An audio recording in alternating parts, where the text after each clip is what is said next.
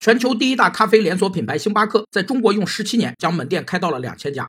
而出道不满一年，刚完成 B 轮两亿美元融资，用互联网思维和速度来做咖啡的瑞幸近日宣布，提前完成全年两千家门店布局，平均每天新增五点五家。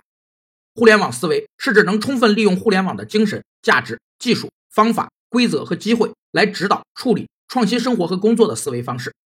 互联网思维有六个特性：首先，互联网思维是对工业化思维而言的；其次，是一种商业民主化思维；第三，是一种用户至上思维；第四，互联网产品和服务是一个精益和迭代的过程，根据需求反馈成长；